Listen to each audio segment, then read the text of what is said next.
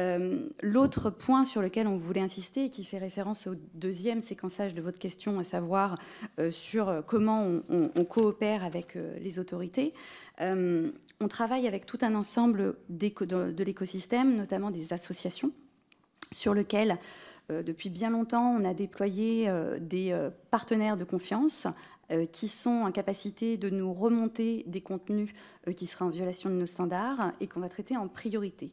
Euh, ce type de dispositif, le RSN, le DSA, donc s'en est largement inspiré pour avoir repris cette mesure, en tout cas dans le texte, qui aujourd'hui va être étendue euh, par les pouvoirs aussi de, l'ARCOM. Euh, à titre d'exemple, on travaille par exemple avec Génération Numérique ou e-enfance qui peuvent nous remonter des signalements. On a bien évidemment également les forces de l'ordre avec lesquelles nous coopérons, notamment je, pense à Pharos, qui est euh, la plateforme pour tout ce qui est euh, signalement de contenu illicite sur Internet, qui comprend notamment les contenus euh, violents, avec lequel nous travaillons depuis maintenant des années. pour vous donner un ordre d'idée, nous traitons, et c'est une donnée qui est publique également dans, également dans le rapport de transparence, nous traitons plus de 25 000 requêtes uniquement pour la France chaque année. Donc ça, c'est vraiment uniquement le chiffre français où tous les ans, nous traitons euh, ce type de demande pour les forces de l'ordre françaises. Euh, avec un taux de conformité qui est euh, supérieur à 85%. Ça veut dire quoi? Ça veut dire que quand on nous demande ces informations, si on ne les trouve pas parce que le compte a été supprimé ou parce que l'adresse IP ne vient pas taper en France ou parce que tout simplement l'adresse donnée n'est pas correcte, ça tombe effectivement dans les pourcentages sur lesquels on ne va pas pouvoir donner ce type d'informations. Nous avons une équipe euh, dédiée avec une personne euh, francophone qui est euh, en lien étroit avec les autorités pour pouvoir justement fluidifier et travailler avec les autorités publiques.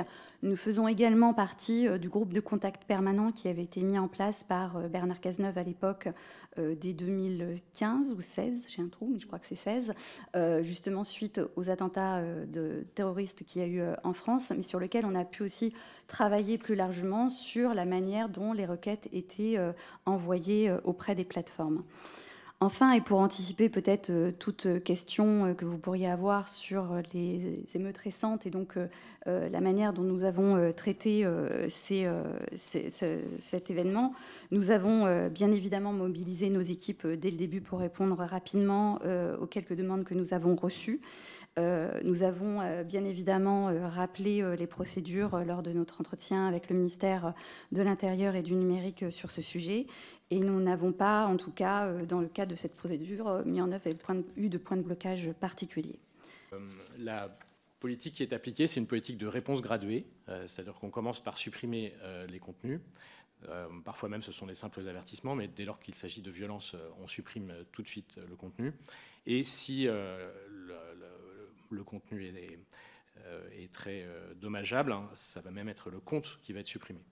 Parfois, dans d'autres cas, ça va être plusieurs coups de semence et ensuite on supprime le compte lui-même. C'est-à-dire que l'utilisateur ne pourra plus du tout accéder euh, à la plateforme. Et là, par exemple, au printemps 2023, donc on a supprimé 945 comptes, au-delà de la suppression des vidéos. Euh, on est en contact évidemment étroit avec euh, Pharos, euh, qui peut nous signaler des contenus de manière, c'est-à-dire de l'administration peut nous signaler évidemment des contenus. Et puis on est aussi évidemment en discussion avec les autorités administratives, judiciaires, pour des, réquisitions plus formelles.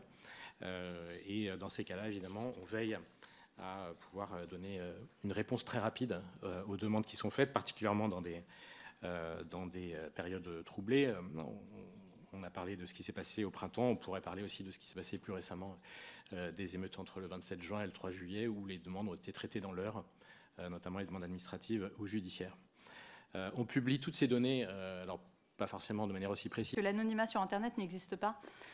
C'est-à-dire que quoi que vous fassiez sur Internet, euh, on pourra vous retrouver. Il suffit que la plateforme euh, reçoive une réquisition judiciaire de la part des autorités justement locales. Et eh ben, bah, la plateforme va répondre. Il y a le DSA qui arrive à nouveau. Il y a euh, justement aussi e-evidence qui arrive. Et on pourra vous retrouver rapidement. Donc, tout n'est pas impuni.